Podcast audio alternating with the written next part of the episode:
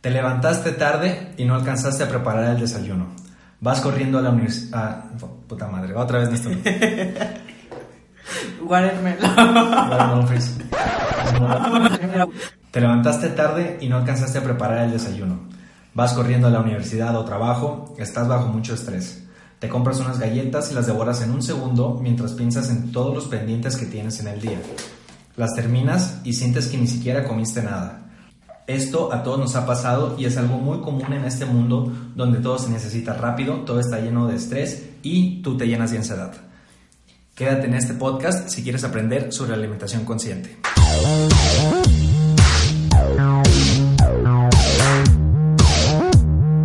Hola, ¿qué tal amigos? ¿Cómo están? Mi nombre es Fernando Covarrubias y el día de hoy tengo una invitada muy especial, eh, quien es Elda de la Torre, nutrióloga. Y pues el día de hoy nos va a hablar un poquito de la alimentación consciente o mindful eating. Bienvenida, Elda. Hola, Fernando, ¿qué tal? Muchas gracias por la invitación. Eh, me siento muy emocionada y es un tema bastante importante ahora que estamos por la fecha de Navidad, Año Nuevo, en la que todo el mundo quiere tirar la toalla. Es importante hablar sobre este tema que es el mindful eating, que habla sobre la alimentación consciente, ser consciente de cómo comemos, cuando ingerimos un alimento y cómo lo percibimos. Muchas veces confundimos mucho esto con la ansiedad, con comer consciente, con comer automáticamente sin siquiera haber sentido algo de hambre. Eso es algo que nos, em, que nos sucede muy frecuentemente, ya sea por estar bajo un estrés. Muy bien. Bueno, antes de adentrarnos un poquito más en el tema, eh, quisiera presentarles bien a Elda. Ella es una nutrióloga, amiga mía, egresada eh, de la Universidad Latina de América. Eh, bueno, ha sido competidora de bikini fitness y se enfoca principalmente en el ámbito deportivo, pero también eh, últimamente le ha gustado mucho todo el área de la psiconutrición. Y bueno, este término, a lo mejor no lo habían escuchado, de alimentación consciente o de mindful eating, es un término relativamente nuevo y es una rama de eh, un tema que se llama eh, mindfulness o conciencia plena. El mindfulness consiste en intentar llevar a este estado reflexivo amplio, intuitivo y consciente que logramos con la meditación a las diversas actividades que hacemos a lo largo del día. Esto es porque rara vez yo creo que les ha pasado eh, que prestamos atención eh, plena, como le dice, eh, atención consciente a lo que estamos haciendo. supongo que les ha pasado que van manejando, este, y que van en automático y ni siquiera van pensando en por qué calle van o en las velocidades. Muchas veces, la mayoría del tiempo, estamos haciendo las cosas este, en automático y pues esto también nos puede afectar eh, a nivel de la alimentación. Cuando empezamos a hacerlo en forma automática, como comenté eh, al inicio del podcast, que hay veces que eh, tienes examen o que vas de camino al trabajo, tienes muchísima prisa, entonces agarras unas galletas y un jugo y ya te tomaste el desayuno mientras estás pensando en otras cosas, te lo comiste en cinco minutos, entonces terminaste y ni siquiera te diste cuenta de lo que comiste, o sea, no le prestaste la atención necesaria, entonces ni siquiera te sientes con saciedad y pues tiendes a comer en exceso otra vez. Es por eso que se está desarrollando esta eh, ciencia, por así decirlo, eh, este interés en la alimentación consciente, que pues Elda nos va a platicar un poquito más a fondo. Entonces, pues cuéntanos un poquito, Elda. Bueno, sería como ser consciente de cómo comemos, es decir, nosotros debemos de estar atentos a los alimentos que tenemos delante, como dice mi amigo Fernando, no te lo tienes que comer en automático porque te estés bajo una situación de estrés, te encuentres enojado, no hay que comer cuando tenemos emociones por encima. Em, es decir, cómo comenzamos a, ingerir el alimento desde que lo llevamos hacia nuestra cara y boca y cómo ese alimento se va deshaciendo durante la masticación. Eso es ser consciente de cómo comemos. Y finalmente también cómo lo ingerimos y lo llevamos hacia nuestro estómago. Eso sería ser consciente de cómo comes. Obviamente eso es algo que no, no sucede a menudo. Yo creo que no sucede ni, ni siquiera nosotros mismos, pero es algo que debemos de tener en mente mucho tiempo eh, muchas veces, perdón, y también detectar nuestros pensamientos en la relación con la comida.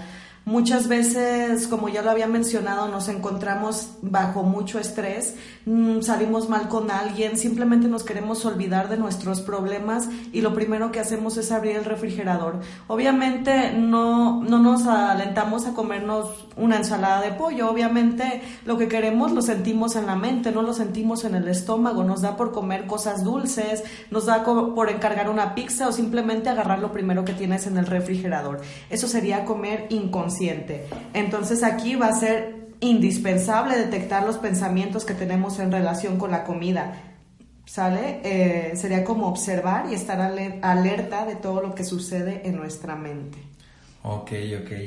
Y bueno, a mí me gustaría que nos platicaras por qué fue así personalmente que te empezó a interesar este tema, por qué este, empezaste a buscar, viste que a los pacientes no les funcionaba la dieta o contigo misma? ¿Notaste buenos cambios? ¿Qué nos puedes decir sobre esto?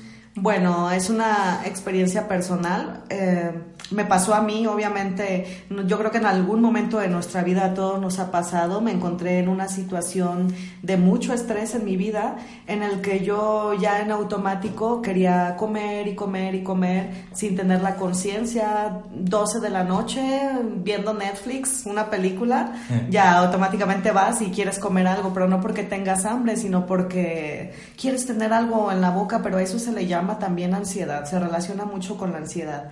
Ahora la parte de, de, los pacientes es muy importante porque es muy curioso que aquí la carrera de la nutrición sea algo que, que ha estado subiendo mucho, ¿no? ahora tenemos bastantes colegas nutriólogos, pero lamentablemente el tema de la obesidad no ha reducido aquí en el país.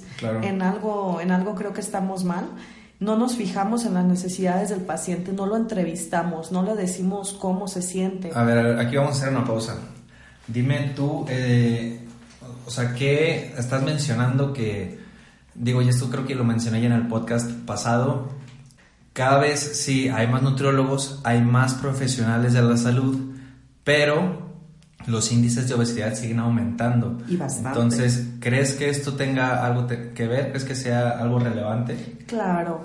Em, bueno, actualmente la obesidad ya es este, catalogada como una enfermedad, ¿no? Sí. Que decimos que, bueno, en el metabolismo hay muchísima, muchísimos, este, muchísimos problemas metabólicamente hablando, pero psicológicamente no volteamos a ver esa parte de nuestro paciente. Si le podemos decir, vete con el endocrinólogo, bueno, vete con este doctor, yo soy tu nutriólogo, te doy tu dieta y bye.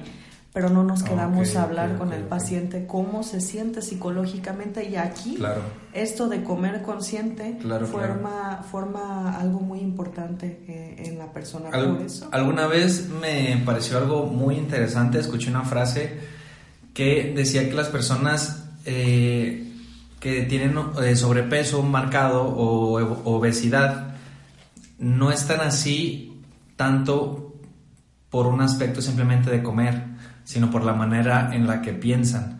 Entonces yo creo, yo también creo que el problema que tenemos algunos eh, profesionales de la salud es que no le damos la suficiente importancia eh, a la parte eh, de la mente, por así decirlo, de los pensamientos, de cómo se sienten estas personas frente a los alimentos. Este, y pues creo que es algo que tenemos que empezar a ver un poquito más a fondo. Y trabajar un poco más con, con la persona. Bien dicen, muy pronto un nutriólogo va, va, a tener que tomar el papel también de un psicólogo, pero aquí formando parte de la psiconutrición. Es decir, un paciente no te va a seguir una dieta solo porque le des mucha verdura, mucho pollo, mucho pescado y que se olvide un ratito de, lo, de los alimentos que juegan un papel importante en su vida. Eso no va a suceder de la noche a la mañana. Tú tienes que estar trabajando constantemente con tu paciente. Eh, bueno, digo, aquí yo quiero invitar a todos a que los que sean profesionales de la salud, que sí le presten un poquito más de atención a esta parte un poquito más humana, o sea, de los pacientes, porque en lo personal, digo, a nosotros, como nos enseñaron en la universidad, era de que llega un paciente, pesa tantos kilos, mide tanto, este, sus requerimientos son tantas calorías, le das el plan de alimentación, listo, vámonos, la tiene que seguir. Y lo que yo estuve revisando eh, es que entre el 70 y 90% de las personas que realizan eh, un plan de alimentación eh, desiste y lo deja. Entonces, bueno, dentro de las razones que vi era, entre muchas otras, que no había como este apoyo psicológico. Entonces, creo que la nueva tendencia de la alimentación consciente o del mindful eating puede ser pues una herramienta padrísima para utilizarla en las consultas. Sí, ya que, bueno, este nos ayuda o nos hace concientizar un poquito más a prestar atención a nuestro cuerpo cuando tenemos hambre, ¿no? O sea, cuando la sentimos realmente en el estómago y no en la mente. Es un ejercicio pequeño que dice, si tienes realmente hambre, hambre de verdad en el estómago, hambre fisiológica, si te dan un plato de ensalada y, te lo comes en automático, claro que era hambre, pero si tú dices, tengo mucha hambre, bueno, te doy una ensalada y tú dices, no, eso no se llama hambre. Entonces ahí sería como comer inconsciente. No le estamos prestando atención a nuestro cuerpo, lo que nos está pidiendo en el momento. Es como la llamada hambre emocional. Exactamente. Ok. Digo, para los que no han escuchado al respecto, eh, yo por lo general siempre les cuento a mis pacientes que está el hambre física, que es como dice Elda, eh, que bueno, empieza poco a poco, da aproximadamente cada 3, 4 horas, porque pues el organismo necesita comer, ¿no? O sea, como dice Elda, si te dan un plato con jícama y pepino, pues te lo comes porque, porque, tienes, porque hambre. tienes hambre, o sea, realmente es hambre. Sí. Y en cambio, el hambre emocional, pues es súbitamente, este, como su nombre lo dice, es la que está relacionada a nuestras eh, emociones. Pues esta no, o sea, no se te antoja una jicama y un pepino, se te antoja un gansito, se te antoja unos chocolates, vas al refri o vas a la alacena y agarras un puño de galletas, un puño de cereal o lo primero que te encuentres. Esto es lo que eh, podemos eh, catalogar como hambre emocional y pues aquí es donde tenemos que poner en práctica la alimentación consciente. Además es demasiado curioso porque es verdad que un 60% más de los individuos que tienen sobrepeso son obesos realmente son eh, catalogados como comedores emocionales. O sea, están teniendo un problema de depresión, un problema de ansiedad, un problema de estrés, viven bajo estrés. ¿Qué me dices de las personas que viven en México? Bajo un estrés eh, que no les permite ni siquiera prepararse ningún alimento. Agarran lo primero que se encuentra, no le prestan atención. Entonces sí, sí sería importante ahí hacer un poco de, hincapié en, la, en, en, hacer ver a las personas que tener conciencia al momento de elegir un alimento realmente sí es muy, muy importante. Muy bien. ¿Y qué consejos les, darías a las personas que van eh, comenzando con esto? Eh, que quieren empezar a hacer el mindful eating, ¿hay alguna serie de pasos o alguna serie de algún proceso? ¿Qué les podrías decir?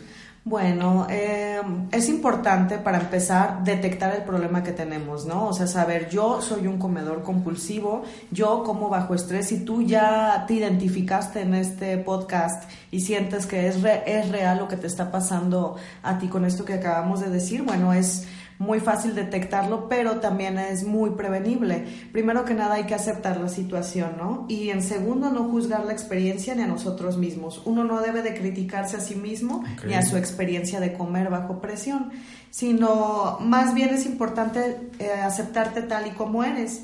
Cada experiencia es única y no debemos de criticarnos porque no nos apetece comer o tomar un determinado alimento. Esto suele suceder con alimentos poco saludables. Es una decisión que ya hemos tomado y que se está llevando a cabo. Por lo tanto, la actitud que hay que tomar es la aceptación radical y la atención a la experiencia. Eso es algo muy importante. Debemos de comprender también y atender las decisiones que tomamos con respecto a nuestra ingesta. Esto nos permite pues ya ser conscientes de todos los fenómenos mentales, de cómo y por qué tomamos las decisiones que tomamos con respecto a la conducta de comer. Y bueno, también ser compasivo, ¿no? ¿Por qué no? Y con la forma en la que nos relacionamos con las comidas. Porque hay muchas ocasiones, y que me ha pasado con mis pacientes, se enfadan, se recriminan, se critican, llegan conmigo ya a consulta este, y llegan recriminándose a ellos mismos por las actuaciones y los elementos esto hace que, bueno, se sientan en el peor y que dejen de escuchar y de atender las necesidades del cuerpo, ¿no? Entonces, este diálogo que nosotros debemos de tener con nuestro paciente permite que, se vuelva compasivo y conectado con el resto. O sea, hay que, hay que tener empatía con la persona, hay que ponernos en, su, en sus zapatos. No se trata de, de, comer en automático ni tampoco para suprimir las emociones. Si tú ya tienes identificada una emoción y ya sabes eh, que automáticamente cuando estás triste, estresada, que que pasó algo muy importante en tu vida y, automáticamente quieres ir a comer, ya debes de tenerlo detectado. Una vez detectado va a ser muy difícil que en automático tú vayas y, tomes cualquier alimento, ¿no? Porque ya estás siendo un poquito consciente. Creo que esos son los principales que hay que tomar mucho en cuenta. Ok. Y bueno, ¿qué te parece si le damos eh, a nuestros escuchas una serie de tips muy prácticos que puedan hacer día a día para que puedan ir mejorando pues su relación con la alimentación y si son este comedores eh, compulsivos o que no comen conscientemente pueden ir haciendo estas estrategias para eh, pues que puedan ir mejorando cada día. Uh, hay muchísimas estrategias y bueno, una de ellas eh, es sentarse a comer, ¿no? O sea, que es algo que suena demasiado fácil, pero a ver, ok, vamos a sentarnos a comer, vamos a quitarnos el celular, hay que apagar el televisor, hay que platicar con la persona que tenemos al frente cuando comemos. Díganme que, que no. La mayoría de las personas que comemos, me incluyo en algunas ocasiones, comemos parados, comemos caminando, comemos viendo la tele, comemos contestando un mensaje. Eso sería lo principal, come de verdad, come con tus familias cómo, y, y de verdad qué, qué valioso es que ahora existan aún familias que se sienten en una mesa a comer, ¿no? Claro. Eso es algo padrísimo. O sea, lo que me decía mi abuelita y mi mamá de deja el pinche celular y ponte a comer. de verdad. razón. Es que tienes razón, porque de ahí comienza todo. Si se dan cuenta, ahí comienza todo. Ves el comercial de la comida, estás viendo algo en tu Facebook, estás contestando un WhatsApp ya se pierde ahí la sensación de comer, ¿no? Lo que hablamos al principio, percibir el alimento en nuestra boca y masticarlo. Ahí ya se perdió todo porque estás contestando un mensaje, porque estás viendo acá, porque estás viendo allá. Y en segundo, la masticación es demasiado lenta. Si tú eres alguien que se acaba un plato en 10 minutos, ya valió. Porque ahí ya, ya se perdió ese mecanismo de saciedad y te va a dar por comer más. Ok, ok, ok. Otra cosa muy importante, si tú eres de las personas que come en platos, vasos grandes y hondos, muy probablemente te va, te va a apetecer servirte un poquito más porque viste el plato medio lleno o medio vacío, pero sentiste que no te saciaste, porque ves el plato muy grande y el platillo, la comida tan pequeña que piensas que tú necesitas Solo la percepción es muy importante. La percepción, los colores, el color de tu plato, si es un plato muy colorido, si es un plato muy grande, te va a incitar a servirte un poco más. Psicológicamente eso es cierto y las personas no se dan cuenta. Bebe un vaso de agua antes de cada comida, también es importante. Muchas veces confundimos el hambre con, eh, con sed. Suena demasiado, pues demasiado irreal, ¿no? Porque dices, o sea, yo tengo hambre, no tengo sed, pero tómate un vaso de agua y vas a ver que vas a sentirte un poquito más saciado previo a tus comidas algo demasiado importante. Se mastica lento y a partir de los 20 minutos es cuando ya comienza el mecanismo de la saciedad. Esto que comenta Elda es muy, muy importante porque eh, nosotros tenemos un sistema de regulación del hambre, el cual eh, pues está influido por dos hormonas principalmente. Exacto. La leptina, que es la hormona de la saciedad, y la grelina, que es la hormona que hace que nos dé hambre. Entonces, esta leptina llega al cerebro, pero después de 20 minutos este, de que hayas empezado a comer. Entonces, si tienes prisa y comiste en chinga, en 5 o 10 minutos, pues obviamente vas a sentirte con un vacío en el estómago porque esta hormona leptina todavía no va a hacer este, la función. Exacto. Y también, ahorita que mencionabas lo de poner atención cuando estás comiendo es muy importante porque eh, esto a lo mejor les ha pasado a ustedes que nos están escuchando, que eh, es muy común cuando vas al cine. Tú cuando vas al cine estás prestando atención a la pantalla y pues sin problema te puedes acabar unas palomitas grandes, unos nachos y un refresco de dos litros. Y antes de que de que empiece la película. Antes de que, cuando apenas están los cortos. Oh, sí.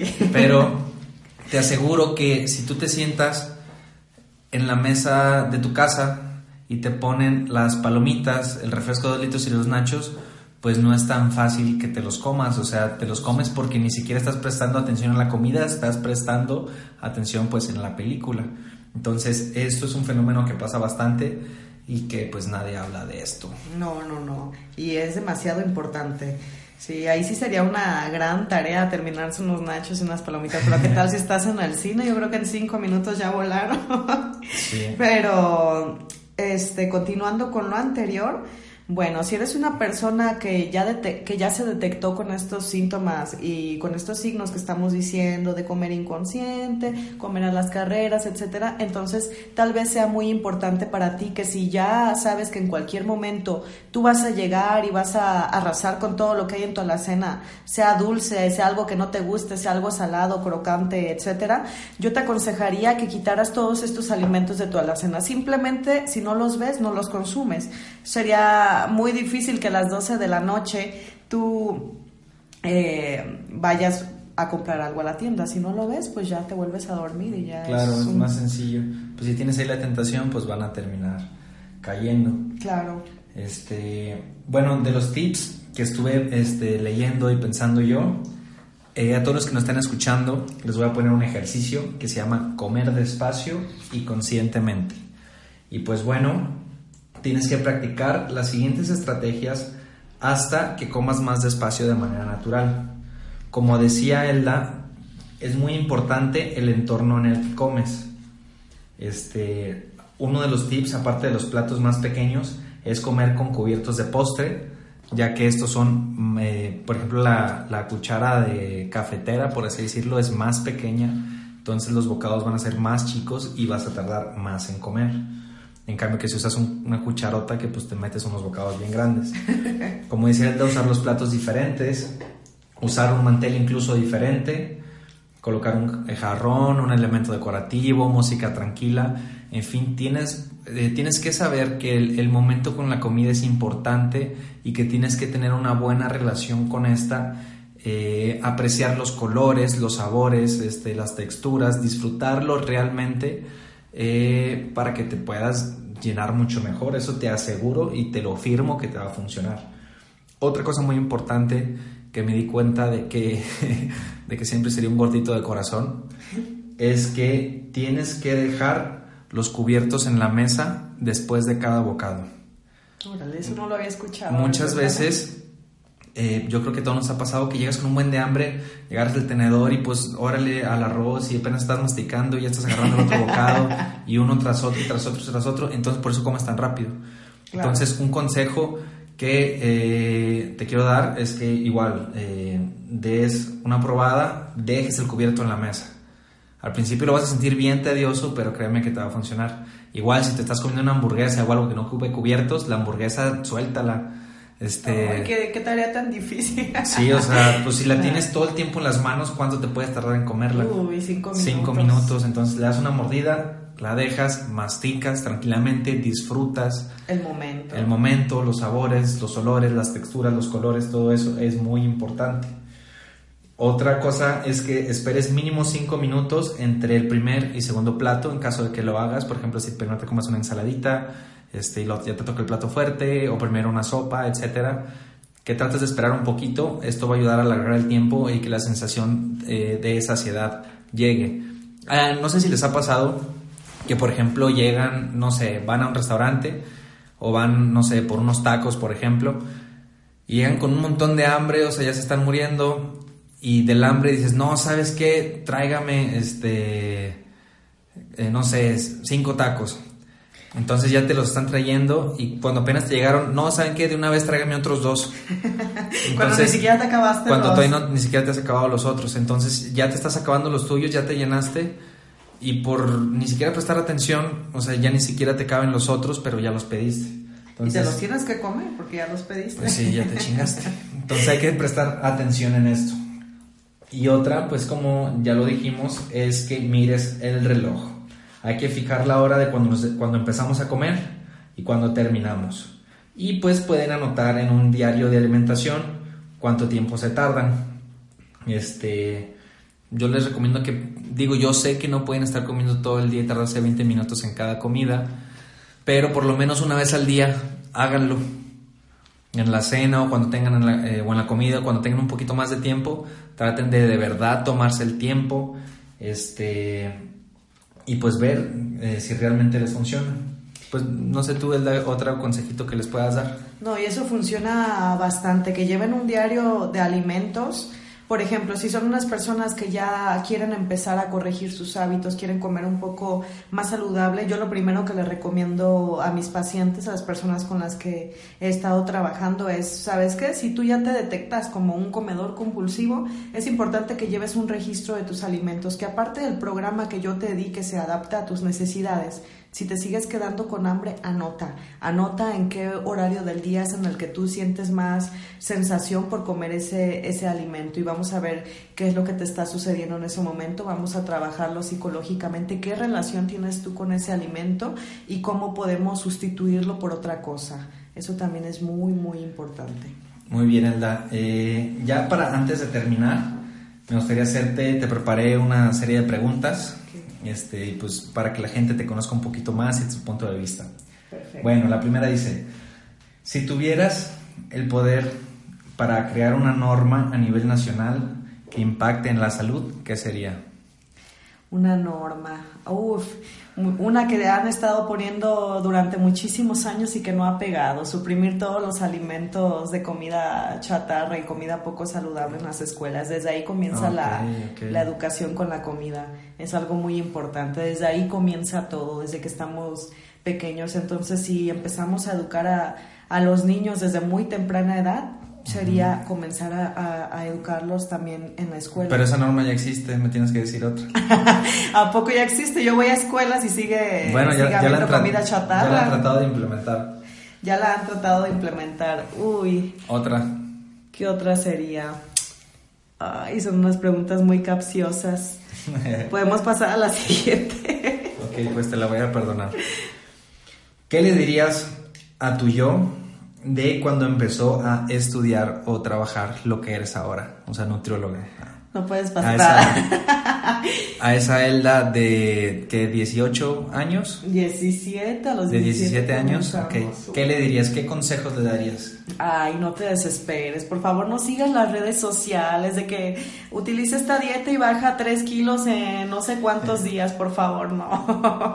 a todas las jovencitas que, que quieren comenzar con ese, con ese estilo de vida, por favor, no se dejen influenciar tanto por las por las redes sociales, por la imagen corporal. Eso es una total mentira. No sigan, no se gasten su dinero en productos milagro porque de milagro no tienen nada. Solo sigan una alimentación buena y consciente.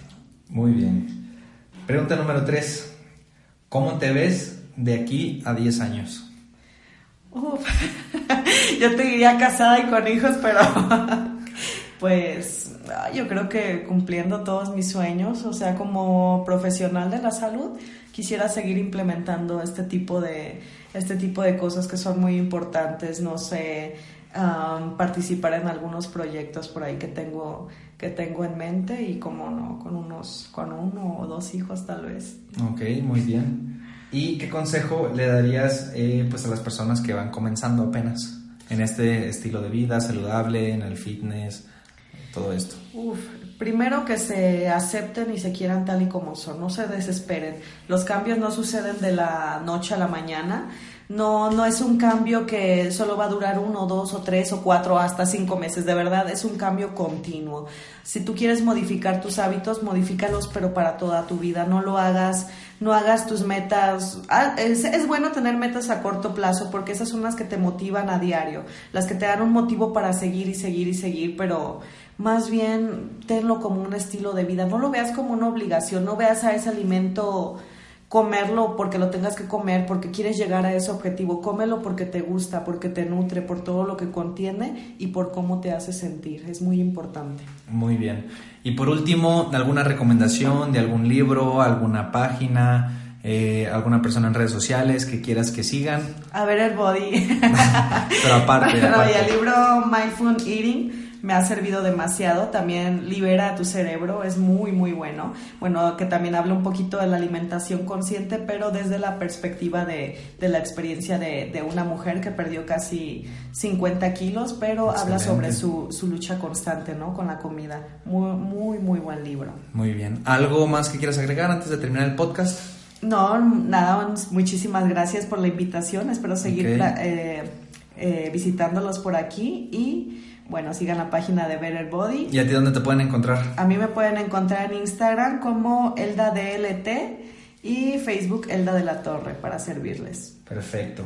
Pues bueno, yo ya nomás quiero mandarle saludos a Valeria Velázquez de Querétaro, que nos contactó por Better Body, a Montserrat Maya, que es mi paciente, y a mi novia Michelle, que la extraño mucho.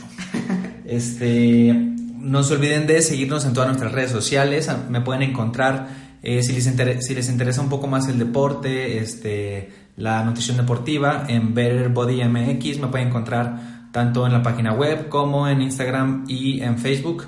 Y si les interesa un poquito más los aspectos eh, como de motivación y toda esa onda, me pueden encontrar en Instagram como Fernando versus Food.